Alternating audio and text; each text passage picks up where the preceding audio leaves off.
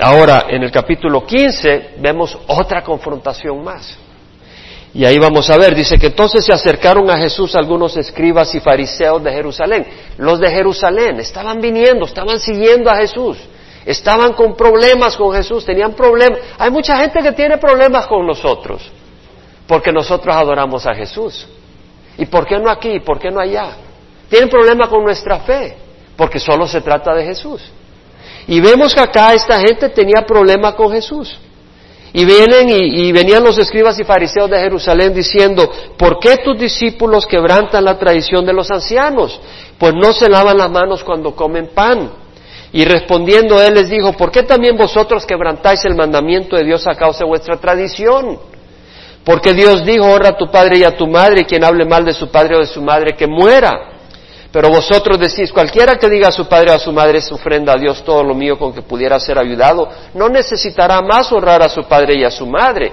Y así invalidasteis la palabra de Dios por causa de vuestra tradición. Hipócritas, bien profetizó Isaías de vosotros cuando dijo este pueblo con los labios me honra, pero su corazón está muy lejos de mí. Mas en vano me rinden culto enseñando como doctrina preceptos de hombres. Hay tanta enseñanza acá. Hay tanta enseñanza que tenemos que saborear y tomar a cuenta. Veamos que los, fariseos y los escribas de Jerusalén se acercan a Jesús y le dicen, ¿por qué tus discípulos quebrantan la tradición de los ancianos? No se lavan las manos antes de comer. Tengamos entendido de que no está hablando de, de un lavamiento de manos por higiene. Nosotros nos lavamos las manos por higiene, porque hay mucha bacteria, hay mucho virus y es bueno lavarse las manos. El lavamiento del que está hablando acá el Señor y del que está hablando acá los fariseos que se escandalizaban era un lavamiento ceremonial. Es decir, en el Antiguo Testamento tenemos de que hay alimentos inmundos, animales inmundos y animales limpios. Entonces, para asegurarse ellos de que no entraba nada inmundo para quedar inmundo, ceremonialmente inmundo, y descalificados para adorar al Señor, ellos se lavaban las manos, aunque no estaba prescrito en la ley de Moisés. Pero se las manos para asegurarse que no había ninguna traza de impureza y que ellos pudieran estar limpios. Ahora, vamos a hablar un poco más de eso después. Pero lo que quiero traer acá es un punto. Tenemos que, nosotros tenemos que madurar en las cosas de Dios. Y hay un principio que es muy importante. ¿Por qué Jesús quebranta la tradición de los ancianos? Realmente no es buena idea quebrantar las tradiciones de las culturas a donde tú vas. Eso tienes que aprenderlo. Por ejemplo, este pastor John, que fue misionero allá en Irian Yaya, eh, no quería violar la cultura. Uno no busca ahí a imponer tu propia cultura. Cuando nosotros ministramos a otras personas, respeta la cultura de ellos. Cuando yo voy a algún lugar, cuando he ido a El Salvador, por ejemplo, en alguna iglesia, eh, me percato que el pastor siempre ahí predica con corbata. Me pongo una corbata. Yo no le digo, no, nosotros somos más libres, nosotros no usamos... No, yo respeto, yo respeto. O lo he hecho en Cuba, a veces en alguna iglesia con manga larga. Me pongo manga larga aunque me esté asando. Pero me pongo la manga larga para no, no ofender, ¿verdad? Acá podría venir en shorts, pero yo creo que alguno dirá, eh, este pastor no le creo, si hasta en shorts llega, este no le creo, eh, este es un informal. Entonces, para que alguno no se asuste, vengo ahí. Tampoco vengo con smoking y todo, porque aquí hay un poco más de libertad en ese sentido, ¿verdad? Pero uno busca donde va a respetar la cultura y debemos de tener ese espíritu. Pablo lo dice, vaya primera de Corintios 9, porque después vamos a decir, bueno, ¿y por qué Jesús rompió la tradición de la gente? Si es bueno observar la tradición de la gente. Vamos a entender, porque estamos acá para aprender y madurar. Primera Corintios 9, vemos que Pablo dice en el versículo 19, dice, aunque soy libre de todos, de todos me he hecho esclavo para ganar a mayor número, dice Pablo. A los judíos me hice como judío para ganar a los judíos. Es decir, buscando pues ese contacto, ese, esa conexión, ¿verdad? A los que están, por ejemplo, a veces me encuentro a alguien y me dice, soy de México, ah, ¿de qué parte? de guerrero. Oh, yo tengo en mi congregación gente de guerrero. Está buscando una conexión. No sé si me explico. Uno busca ese contacto. O alguien me dice, ¿de dónde eres? Soy de El Salvador. Oh, yo también soy salvadoreño. Le digo, ah, estamos haciendo una conexión. ¿verdad? a los judíos me dice como judío para ganar a los judíos, a los que están bajo la ley como bajo la ley, aunque yo no estoy bajo la ley, para ganar a los que están bajo la ley. Es decir, Pablo ya no estaba bajo la ley ceremonial, pero ante los judíos decía, observaba la ley para no ofenderles, ¿verdad? A los que están sin la ley como sin la ley, aunque no estoy sin la ley de Dios, sino bajo la ley de Cristo, para ganar a los que están sin ley. A los débiles me hice débil. Es decir, Vas con algunos que tal vez hacen ejercicio. Ah, también a mí me gusta hacer ejercicio. Ah, de veras, sí, ya entras. O alguno, ya, yo no hago nada de ejercicio. Sí, la verdad, yo, a veces me cuesta a mí, yo entiendo. A los débiles me hice débil, para ganar a los débiles, a que todos me he hecho todo para, no, no hay que ser mentiroso, para que por todos los medios salve a algunos, y todo lo hago por amor del Evangelio, para ser partícipe de él. Queremos acercarnos a la gente, buscar alguna manera de llegarles. Pero eso no implica que vamos a participar en prácticas pecadoras para ganar a la gente. Es decir, si alguien dice, pues, ¿y qué vas a hacer? No, nos vamos a ir a este club nocturno. Vamos a ir ahí, todos los muchachos. Y, tú dices, bueno, yo, yo también para alcanzarlos por Cristo, ¿verdad? No, mi amigo, esa, no, esa, es, esa es mentira. Eso no vale. O se están, vamos a ver, vamos a ver fútbol. Y ya, vamos, sí, yo voy. Y ahí sirven las botanas, vean las cervezas y todo. ¿Cómo no, hombre? Sí, yo soy de ustedes. No, eso no es así la cosa. No, tú no tomas ya esas cervezas. Puedes ver el fútbol si quieres. O tal vez son muy machistas, ¿verdad? Y pasan las muchachas, viste, que ya, ¿qué? Y tú, sí, ¿cómo no? No, no, tienes que meterte en esas conversaciones. Tú respetas al Señor. Y sabes que las mujeres no son objeto, ¿verdad? Y no vas a poner ahí las cosas como que no, o sea, tenemos que ser sabios, queremos hacernos como ellos, pero no participar en sus maneras pecadoras y, y vanagloriarlos en cosas que no honran a Dios. Entonces, ¿por qué Jesús no, no respetó la tradición de los ancianos? Tenemos que entender que Jesús no la respetó. Es claro, y lo reprendió, y la razón era la siguiente. Esa lavarse las manos proyectaba un sentido de dedicación y temor santo por no violar la ley. Ellos decían, bueno, comer un animal inmundo es violar la ley. Entonces vamos a asegurarnos que no entra nada inmundo y nos vamos a lavar las manos y a través de eso ellos mostraban, se lavaban las manos a cada rato, mostraban una dedicación a Dios. Pero el problema es que con esa acción externa ellos ya se sentían muy religiosos muy aprobados por Dios, pero en su corazón estaban muy lejos de Dios. Entonces el Señor violó esa ley, esa tradición de ellos, a propósito.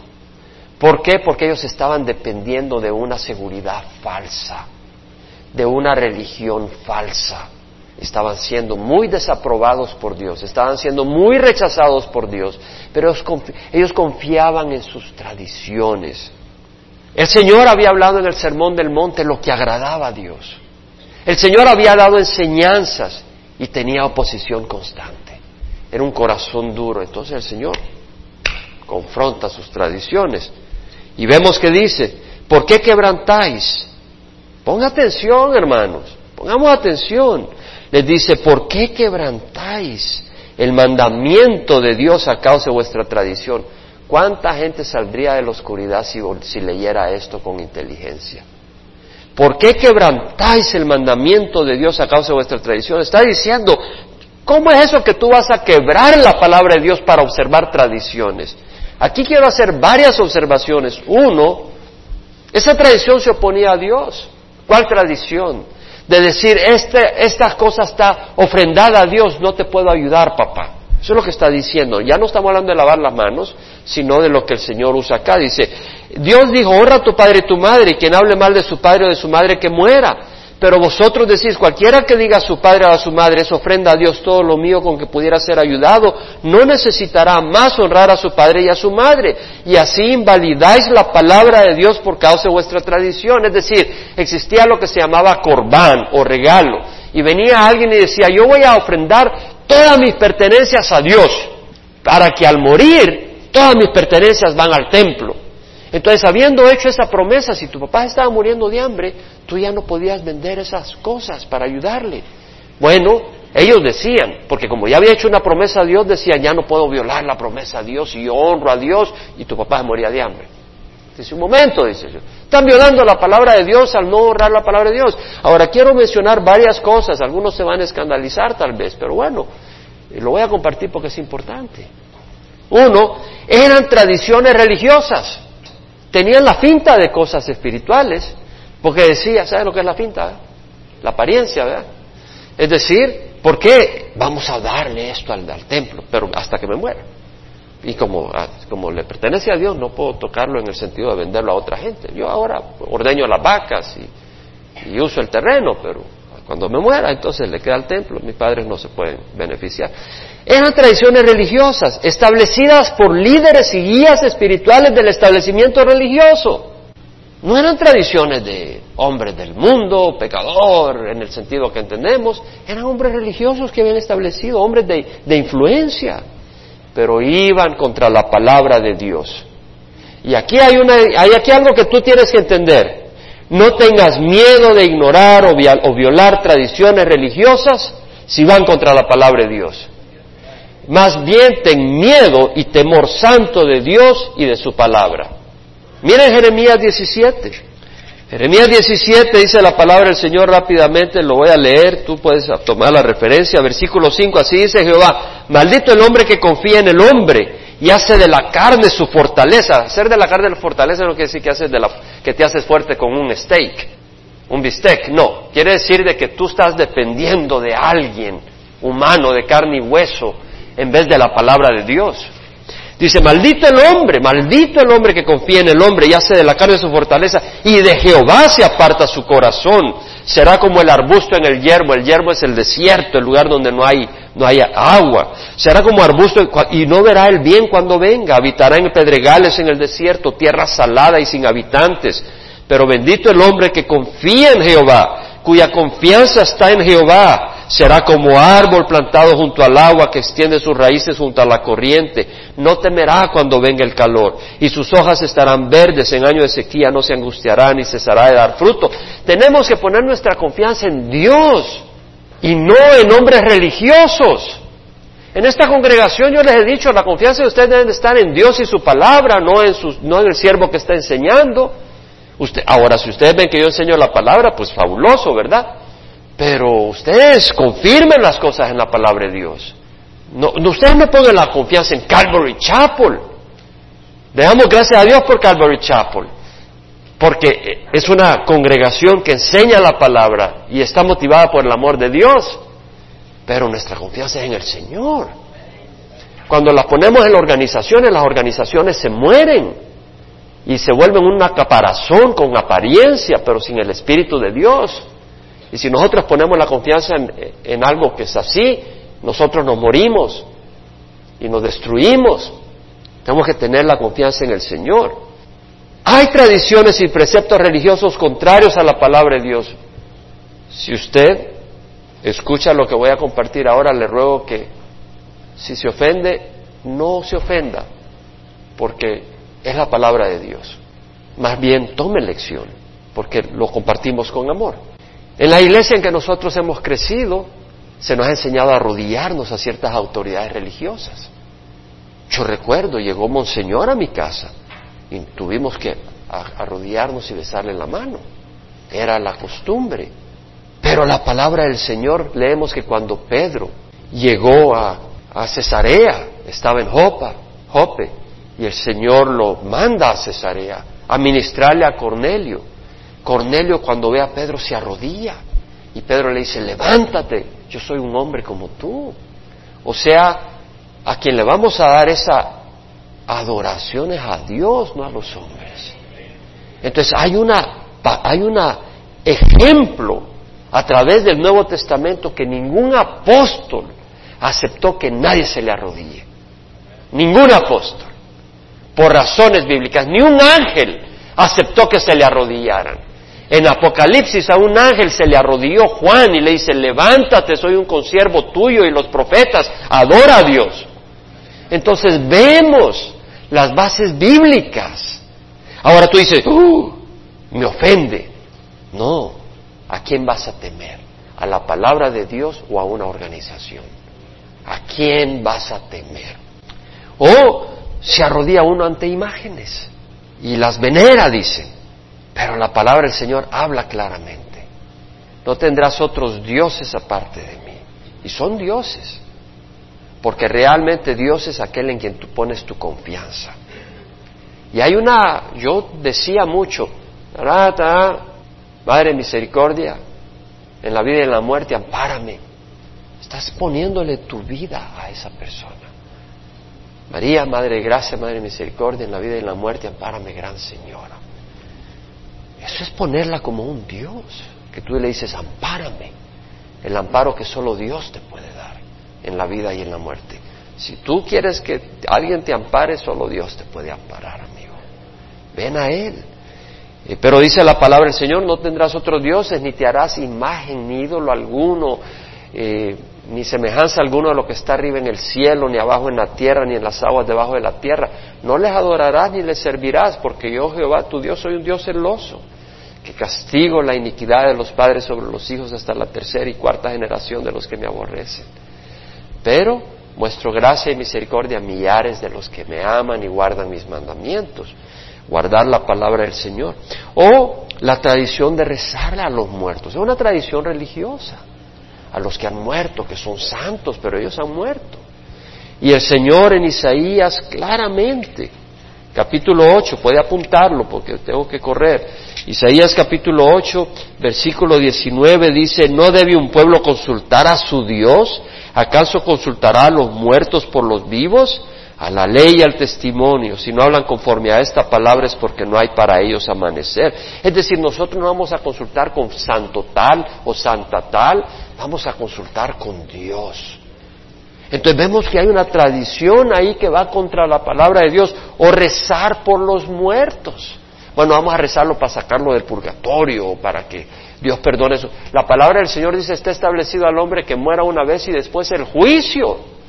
Entonces es un engaño pensar de que tú, bueno, ya te moriste, pero te vamos a sacar de ahí, no te preocupes, estamos todos orando por ti, ya te vamos a sacar de ahí, ten paciencia. Tenemos a la tía y al tío y cuando nazcan nietos, ellos van a estar rezando por ti para sacarte del fuego, no te preocupes. No, no funciona así. Está establecido al hombre que muera una vez y luego el juicio.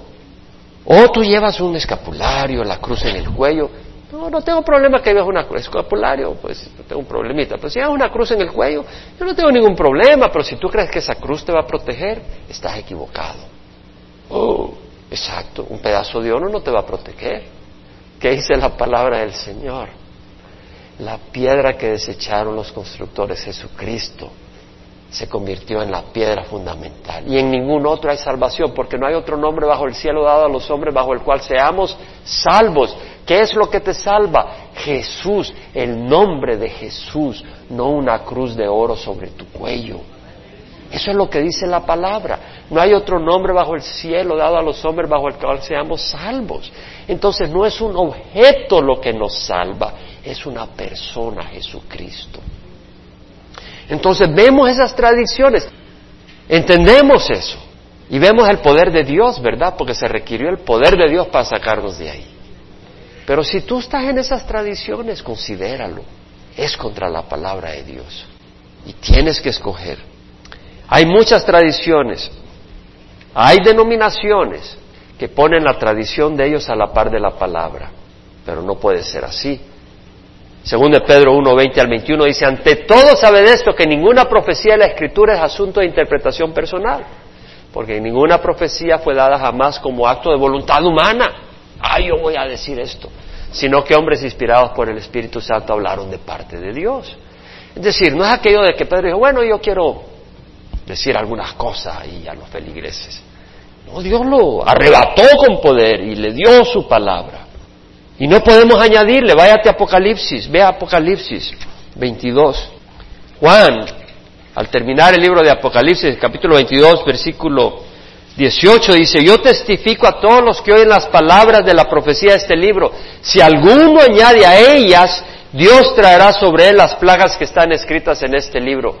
Amigo, tú le añades las tradiciones a la palabra. Mira lo que dice la palabra. Si alguno añade a ellas, Dios traerá sobre él las plagas que están escritas en este libro. Y si alguno quita de las palabras del libro de esta profecía, Dios quitará del árbol de la vida y de la ciudad santa descritos en este libro su parte. Dice Proverbios, probades toda palabra de Dios, no añadas a sus palabras, no sea que Él te reprenda y seas hallado mentiroso. Y sabes que los mentirosos tendrán su lugar en el lago de fuego y de azufre. No puedes añadirle a la palabra de Dios. Ahora, eh, estudiando esta situación de la confrontación de Jesús con los fariseos, vemos que el Señor le dice en el versículo 8, capítulo 15, Hipócritas, bien profetizó Isaías de vosotros cuando dijo este pueblo con los labios me honra, pero su corazón está muy lejos de mí. Cuidado de que nosotros honremos a Dios de los labios, pero nuestro corazón está lejos de Dios. Cuidémonos de eso. Hemos hablado de venir y venir a adorar al Señor, ¿verdad? Le voy a decir algo. Si yo oigo a un grupo de alabanza maravilloso, pero no veo que son adoradores de corazón del Señor, no me interesa tenerlos acá, por más profesionales que sean, porque hay hipocresía. Nosotros queremos adorar al Señor de corazón. En Apocalipsis 2 vemos el corazón del Señor. Él tiene una relación con nosotros de amor. Y a la iglesia de Éfeso, en el capítulo 2, versículo 2 dice, yo conozco tus obras, tus fatigas, tu perseverancia, no puedes soportar a los malos y has sometido a prueba a los que se dicen ser apóstoles y no lo son, y los has hallado mentirosos. Tienes perseverancia, has sufrido por mi nombre, no has desmayado, pero tengo esto contra ti, que has dejado tu primer amor. Es decir, el Señor quiere una relación de amor con nosotros, ¿no? Eso es lo que quiere. Y, y tú puedes venir a la iglesia y estás alabando al Señor. Ah, pero de corazón. Le voy a ser honesto. Bueno, espero ser honesto todo el tiempo, pero hace recalcando. ¿Por qué no venimos a alabar al Señor? ¿Que no es digno? Yo me preguntaba, yo me paso preguntando, ¿por qué no llegamos a tiempo a alabar al Señor? No lo digo esto para que se sientan mal, honestamente, sino como un hermano en la fe, con cariño y amor. ¿Por qué no podemos llegar a tiempo a alabar a Dios? Cuando estás enamorado y tienes una cita con tu novia a las siete de la noche, te aseguro que a las seis y media estás ahí, contando los minutos. Y si le vas a llevar serenata, no te pierdes ninguna canción, ahí estás, ¡eh! Estás pegando los grandes gritos. ¿Y por qué no le puedes venir a cantar al Señor? Que cantas mal. Sí, ¿por qué en la bañera cantas? Ahí en la, en la bañera eres ese Pedro Infante. Y el Señor no se preocupa cómo cantas acá pero a Él se goza cuando tú le alabas. ¿Por qué no venimos a alabar al Señor temprano? ¿Podemos venir temprano a alabar al Señor? ¿Quién dice amén?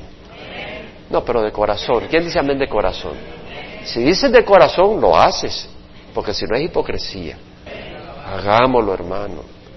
El Señor merece nuestra alabanza, aunque no pongan las letras a veces. ¿Sabe qué dice Pablo en 1 Corintios 13? Si hablar en lenguas humanas y angélicas, y no tengo amor, no soy más que metal que resuena o címbalo que retiñe. Siempre lo he pensado en nuestra relación con las personas. Si hablo en lenguas humanas y angélicas, pero no tengo amor, he llegado a ser como metal que resuena. ¿Y sabes lo que pensé ahora?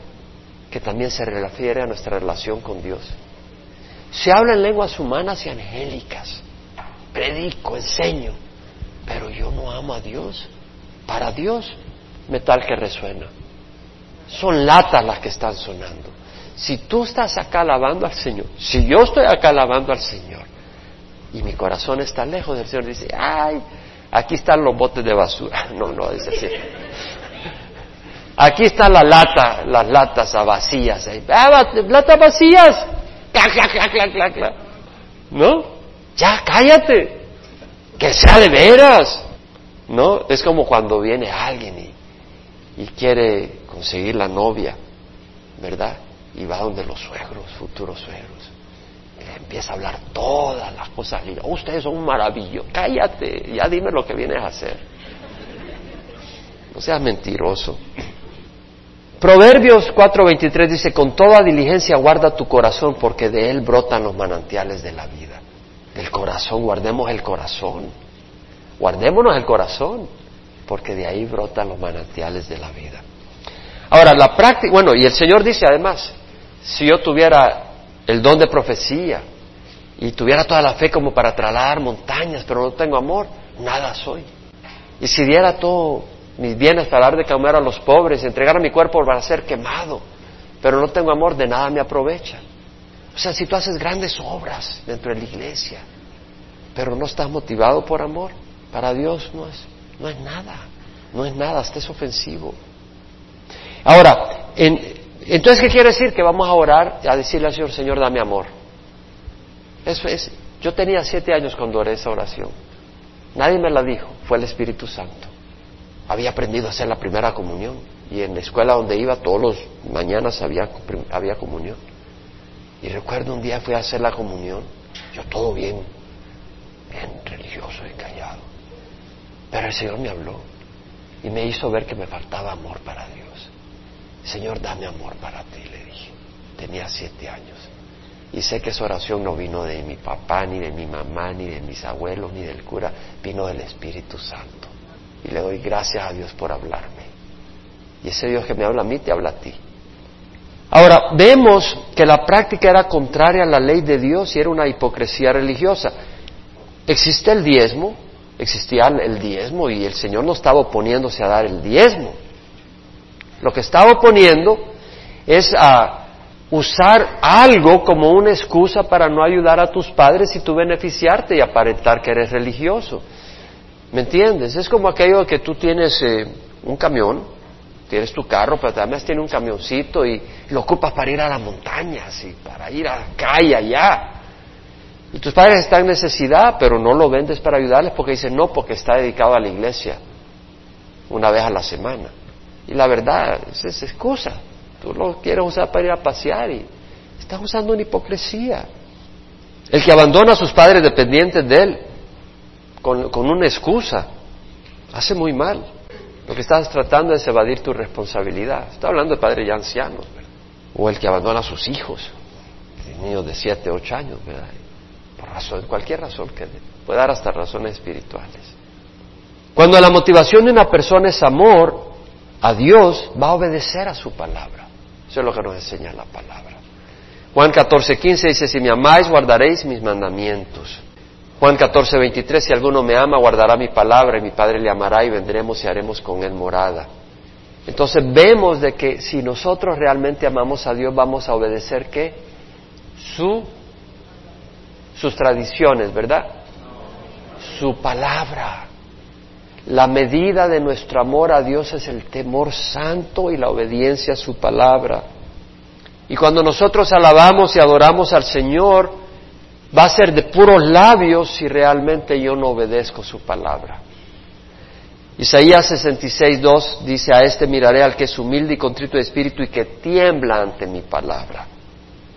Y hay religiosa, hay, hay hipocresía religiosa en nuestros tiempos, abunda. Cuando una iglesia hace las actividades de recaudación de fondos para tener un gran edificio, no tanto un edificio necesario para las necesidades, pero para tener el edificio más grande del vecindario para que digan que es la iglesia más grande y tener fama. ¿Qué estás buscando? ¿Tu gloria o la gloria del Señor? O cuando alguien da una ofrenda para que ponga su nombre en la, en la, en la entrada de la iglesia o en la banca de la iglesia. Jaime Pamplón dio dinero. Claro, ¿qué pone mi nombre? Yo no me meto en esas cosas. Ah, puso, dio cinco mil dólares. Y ya puede sentarse ahí cuando ya los domingos. O no comes carne el Viernes Santo, pero ahí hay la gran sensualidad en la playa.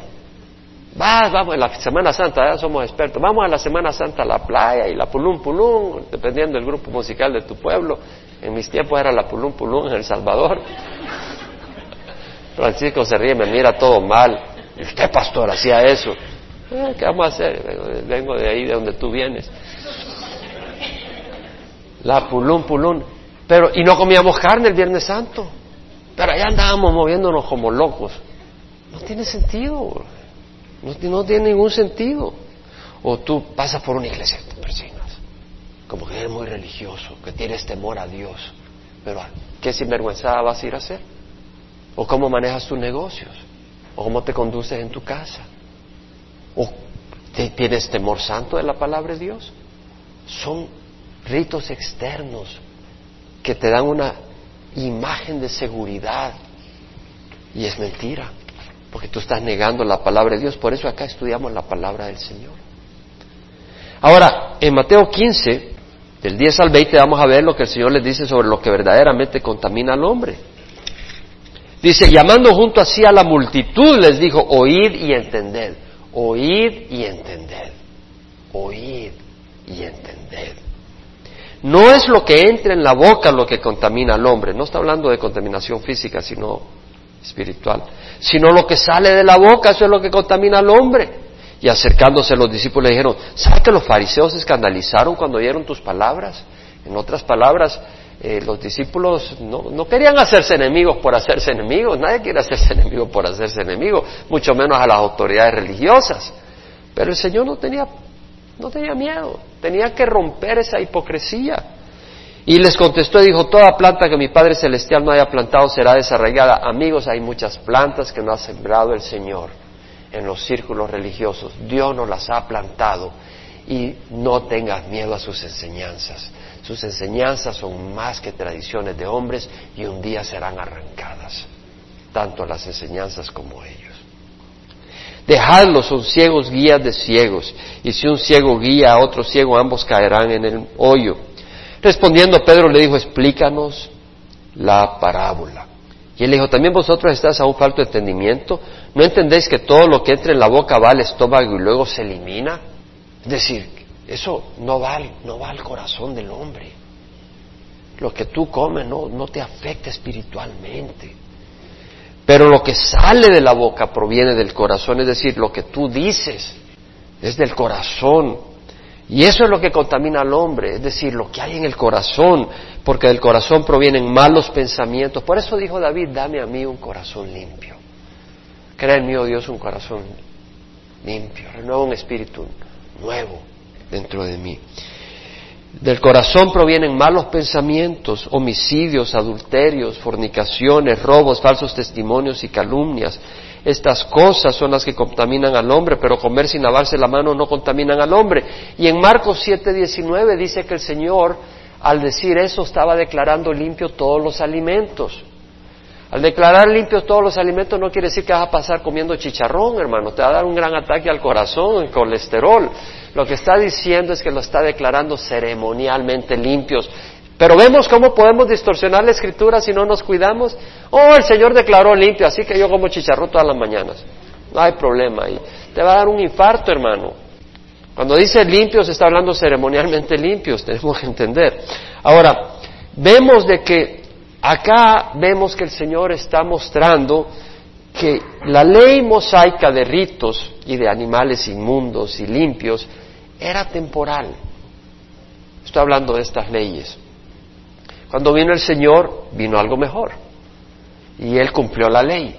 Entonces, todas estas cosas que tenían el propósito de entrenar a la gente y enseñar ciertas verdades espirituales, cuando ya venimos a Cristo tenemos libertad y somos guiados por el Espíritu, no por ceremonia, no por ritos. Ya hemos estudiado eso varias veces. Si usted se va a Colosenses 2.16, vemos que dice que nadie se constituye en vuestro juez con respecto a comida o bebida, o en cuanto a día de fiesta o luna nueva o día de reposo, cosas que solo son sombra de lo que ha de venir, pero el cuerpo pertenece a Dios, a Cristo. Es decir, no, Nadie te puede juzgar porque te comas un chicharrón. No sé si me entiendes, es decir, tú eres libre de comer cerdo, de comer conejo, porque el conejo era un animal inmundo, de comer langosta, camarones, sabrosísimos. Gracias a Dios, porque si estabas bajo la ley mosaica no podías probar los camaroncitos, no podías comer cartel de camarones, pobrecitos. En Hechos 10, del 9 al 16, vemos cómo Pedro está teniendo esa visión y vio el cielo abierto y un objeto semejante a un gran lienzo que descendía bajado a la tierra por las cuatro puntas. Y había toda clase de cuadrúpedos y reptiles de la tierra y aves del cielo. Y oyó una voz que le dijo levántate Pedro mata y come mas Pedro dijo de ninguna manera Señor porque yo jamás he comido nada impuro o inmundo de nuevo por segunda vez llegó a él una voz lo que Dios ha limpiado no lo llames tú impuro Y esto sucedió tres veces e inmediatamente el lienzo fue recogido al cielo. Es decir, Dios ha declarado limpios todos los alimentos. Entonces, cuando tú dices, no, no es limpio, estás declarando que no es limpio lo que Dios ya declaró limpio. Tenemos libertad, hermano, de comer langosta, comer conejo, comer cerdo. Tenemos esa libertad.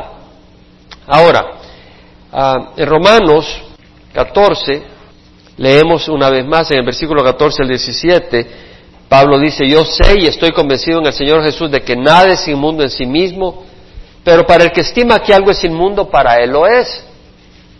Porque si por causa de la comida tu hermano se entristece, ya no andas conforme al amor, no destruyas con tu comida aquel por quien Cristo murió. Por tanto, no permitáis que se hable mal de lo que para vosotros es bueno. ¿Qué es lo que nos está enseñando acá Pablo? Ponle de que tú vas a un lugar donde realmente toda esa gente no come conejo, no come cerdo. Toda esa gente no han sido expuestos a la libertad del Evangelio. Y tú llegas para llevarles el Evangelio y ¿qué pides en el restaurante? Dame unas costitas de cerdo. Y la gente se escandaliza. Y, ay, mira este. Y quiero un cóctel de camarones de entradita. Y la gente dijo, mira este hombre. Y dice, no hombre, aguántate. Aguanta, déjate el cerdo para otra ocasión. Y no, no vengas ofensivo. ¿Me entiendes? O tal vez la gente no come carne. Tal vez un día, ¿verdad? Y pues, a veces, si tú puedes usar eso como una oportunidad para mostrar la libertad que tienes en el Señor, pues pide tu carnita, pide tu bistec. ¿Sí? Y muestras la libertad que tienes en el Señor. Que el Espíritu te dé sabiduría, ¿verdad? No, hombre, si ya tenemos a Cristo, lo importante es Cristo, no es lo que comemos. Dame una pizza de carne. Ya. Ah. Pero si ves que se ven ahí, te ven como una profano, pues mejor no pidas la carne. ¿Para qué? ¿Qué es lo que estás buscando? Conflicto. No lo busques por buscarlo. Eso es lo que está diciendo Pablo. ¿Sí? ¿Lo vemos, hermano? Bueno, vamos a, ir del versículo 21 al 28 en Mateo 15. Saliendo Jesús de ahí se retiró a la región de Tiro y de Sidón. Y aquí una mujer cananea que había salido de aquella comarca comenzó a gritar diciendo, Señor, hijo de David, ten misericordia de mí, mi hija está terriblemente endemoniada. Pero él no le respondió palabra. Y acercándose sus discípulos le rogaban diciendo, atiéndela, pues viene gritando con nosotros, ya no la aguantamos, mira. Y respondiendo él dijo, no, te he, no he sido enviado sino a las ovejas perdidas de la casa de Israel. Pero acercándose ella se postró ante él diciendo, Señor, socórreme. Y él respondió y dijo, no está bien tomar el pan de los hijos y echárselo a los perrillos, es decir, al perrito de la familia. Pero ella dijo, sí señor, pero también los perrillos comen de las migajas que caen de la mesa de sus amos. Entonces respondiendo Jesús le dijo, oh mujer, grande es tu fe, que te suceda como deseas. Y tu hija quedó sanada desde aquel momento. Bueno, Jesús está en el área de Galilea y sube hacia Tiro, que está a 30 millas al noroeste de Capernaum, a unos 50 kilómetros en la costa. Tiro es una zona cananea, es una zona pagana, no era, de no era judía. Y de hecho los de Tiro y los de Sidón en el pasado habían sido enemigos de Israel. Entonces vemos que Jesús va, se va de la zona judía, de la zona de los judíos, aunque Galilea eran los gentiles, pero había mucho más judíos, y se va a la zona gentil, totalmente gentil, aunque habían algunos judíos ahí. Pero se va a la zona de Tiro y, después pasa a la zona de Sidón que queda eh, a 40 kilómetros al noreste de Tiro, o sea, unas 25 millas. Ahora vemos que Jesús no le responde a la cananea que viene buscando de él. Eh, no le responde inmediatamente. Esta mujer cananea no era judía. Y esta mujer reconoce que Jesús es el Mesías porque le dice hijo de David, que es un término mesiánico. Reconoce que Jesús era el, el Mesías que venía a librar a Israel. Y esta mujer muestra esa sensibilidad y viene a Jesús, pero Jesús no le responde. Y los apóstoles vienen y le dicen, maestro, despídela porque viene detrás de nosotros gritando. Es decir, esta mujer venía gritando, Jesús, hijo de David, ten compasión de mi hija, ten compasión de mí. O sea que no solo fue una vez, sino seguía diciéndole, ten misericordia de mí, mi hija está terriblemente endemoniada. Una crisis. Pero ella venía y el Señor no le responde. Y luego vemos que el Señor le dice, No he sido enviado sino a las ovejas perdidas de la casa de Israel. ¿Por qué el Señor esperó? ¿Por qué no, por no la sanó inmediatamente? Nos da una lección. El Señor quería mostrar la fe de esa mujer. Si la sana inmediatamente, tenía un poco de fe. Pero vemos que esta mujer insiste y persiste y persiste.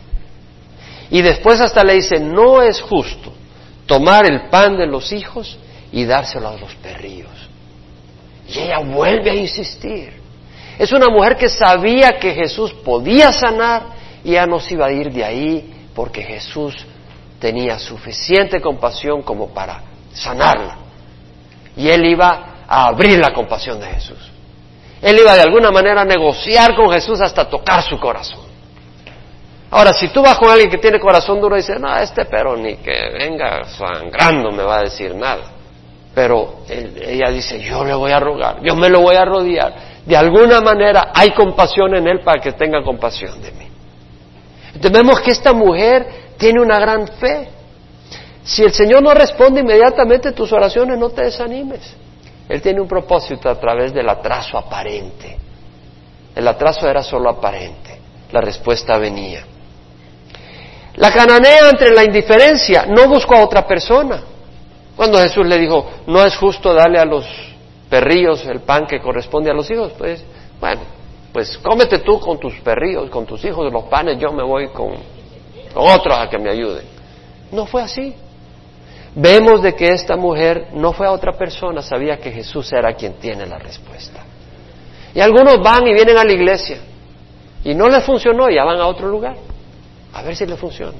No funcionó con los cristianos, va con los mormones. Y van con los mormones, con los mamones. Con los testigos de Jehová, con quien sea, a ver quién nos ayuda. Otra cosa que a mí me llama mucho la atención. Esta mujer viene a Jesús y Jesús le dice palabras que podían haberlo ofendido.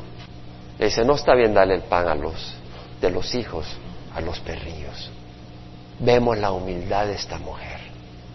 Sí, Señor, le dice, pero hasta los perrillos comen las migajas.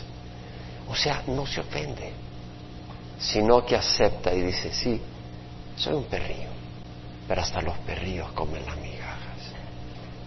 Y vemos la humildad de esta mujer.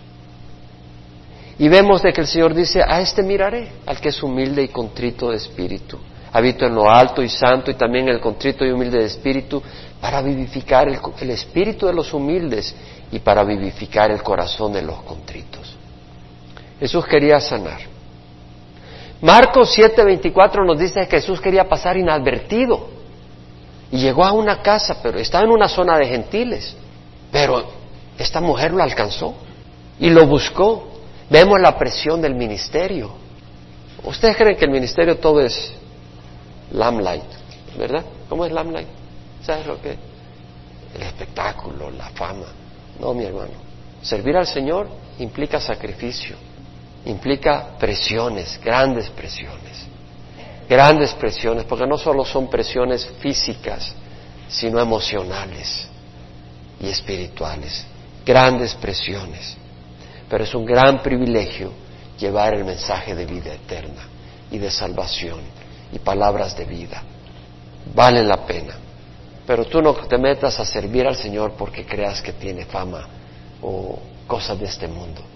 Sirve porque amas a Dios. Jesús sanó a distancia. Él sanó. Y cuando la mujer, puedes leer en Marcos, llegó a donde su hija, la halló en cama y ya sana. Jesús sana distancia. No hay distancia para que Jesús sane. Jesús no tiene problema. Hay tres cosas que pueden impedir que Jesús sane y responda. Uno, tu incredulidad. En Nazaret, aquí hay algunos que no estamos experimentando tal vez la gracia y la paz del Señor por incredulidad. ¿No ves milagro? A mí nunca me pasa esto. Pues tengo corazón duro. El Señor quiere hacer grandes cosas en tu vida. Grandes cosas. Y medita las cosas que ha hecho el Señor y dale gracias a Dios. Dios quiere moverse milagrosamente en tu vida. Lo ha hecho en mi vida. Y te digo que yo no soy mejor que nadie de ustedes. Pero el Señor ha hecho muchos milagros en mi vida. Y lo quiere hacer en tu vida y lo está haciendo en muchos de ustedes. Pero si un corazón incrédulo cierra al Señor. Dos, la iniquidad. Uno es la incredulidad, pero otro, la iniquidad. Tú no crees que puedes andar en pecado y recibir las bendiciones de Dios. En Hebreos dice, sin fe es imposible agradar a Dios. Hay que, tener, hay que creer. La incredulidad no es buena. Pero la iniquidad es muy mala. En Isaías dice el Señor, he aquí no se ha cortado la mano del Señor para salvar, ni se, ni se ha endurecido su oído para oír, pero vuestras iniquidades han hecho separación entre vosotros y vuestro Dios y vuestro pecado ha hecho que Él esconda su rostro para no oírte. Dios no te va a escuchar. No es la distancia, no es el reto, no es el problema. Es tu incredulidad o es tu pecado o es el amor de Dios. ¿Qué quiere decir? Si Dios tiene algo mejor, tal vez Dios no te concede lo que te quiere, tú quieres ahorita porque Él tiene algo mejor para ti. Y tienes que entenderlo. Tienes que tener esa fe. Yo quisiera, por eso quería cerrar con este pasaje que ya leímos, porque quiero que aprendamos algo de esta cananea. Esta mujer cananea, el Señor le dijo, a los perritos no se le va a dar el pan de los hijos. Y ella creyó y se llevó el pan de los hijos. Y nosotros somos hijos del Dios viviente. ¿Por qué estamos como perritos? ¿Cierto? ¿Cierto? Dice la palabra del Señor, el que no eximió ni a su propio Hijo, sino al que lo entregó por todos nosotros, ¿cómo no nos concederá junto con Él todas las cosas? Y en Romanos 5, si cuando éramos enemigos fuimos reconciliados con Dios por la muerte de su Hijo, mucho más habiendo sido reconciliados seremos salvos por su vida. Y vamos a cerrar en Efesios y nos vamos a parar. En Efesios 3, Pablo hace una oración Versículo 14 dice, por esta causa doblo mis rodillas ante el Padre de nuestro Señor Jesucristo, de quien recibe nombre toda familia en el cielo y en la tierra, que os conceda, que os dé conforme a las riquezas de su gloria, ser fortalecidos con su poder, con su espíritu en el hombre interior. Está orando Pablo para que la iglesia en Éfeso sean fortalecidos con poder por su espíritu en el hombre interior de manera que Cristo more por la fe en vuestros corazones y que arraigados y cimentados en amor seráis capaces de comprender con todos los santos cuál es la anchura, la longitud, la altura y la profundidad y de conocer el amor de Cristo que sobrepasa el conocimiento, para que seas llenos hasta la medida de toda la plenitud de Dios. Y aquel que es poderoso para hacer todo mucho más abundantemente de lo que pedimos o entendemos según el poder que obra en nosotros. A Él sea la gloria en la iglesia y en Cristo Jesús por todas las generaciones, por todos los siglos. Amén. Pablo está diciendo, el amor de Dios es tan ancho, tan largo, tan alto, tan profundo. Y si lo comprenderías, estarías lleno de la plenitud del Señor. Entenderías que Dios te ama y tendrías tantas bendiciones. Muchas veces tú y yo andamos así, mm. downcast. ¿Me entienden o no? ¿O no me entienden? Ustedes nunca se han sentido así, yo sé. Pero ya a veces ando así. Uh. ¿Y sabes por qué? Por falta de fe. Alguien me dio un platito que decía fe. Y no sabe que Dios me lo dio a mí a través de esa persona. Esa persona me dijo, hermano, eh, eso era para mí, me dice. Pero el Señor me dijo, es para Él y me lo di a mí. Y dije, pues está bonito, fe. Yo sé los planes que tengo para ti. Y luego un domingo de estos, creo que era el 31, no sé, alguien agarró una cosa que decía faith, fe, de esa con todas esas cosas que vale, como que es de oro, ¿verdad? Pero no era la misma persona. Y me la dio y me la metí en la gabardina que andaba, andaba como que era ruso yo con frío.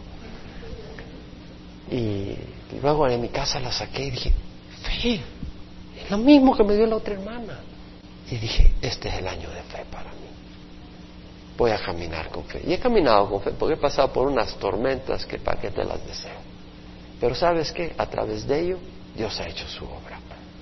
Y ahora el Señor me dice, y este año con más fe, porque Dios nos ama. Y Dios tiene grandes planes para nosotros. Padre Santo, yo te doy gracias, porque tú eres bueno, porque tú eres maravilloso, y tú mereces que creamos cuánto nos ama, cuánto nos amas. Bendice a mis hermanos. ¿Le has hablado en alguna área? Ministrale, Señor, en estos momentos, que ellos puedan hablar contigo. Si hay alguna área que el Señor te habló, habla con el Señor.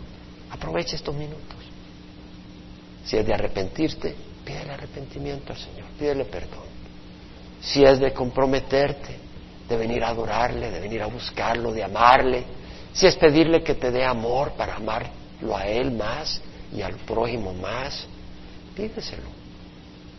Si es que vas a ejercitar fe y vas a creer en el Señor, dile Señor, perdóname, tú mereces que crea en ti. Si has tomado ofensa del Señor porque Él no te ha respondido algo, sé como la cananita. La cananea vino al Señor, insistió y no se ofendió. Le damos gracias, Señor. Bendice este tiempo. Bendice a este pueblo tuyo. Y ayúdanos esta semana a traer honor y gloria a tu nombre. Te damos gracias en nombre de Jesús. Amén. El Señor les bendiga, hermanos.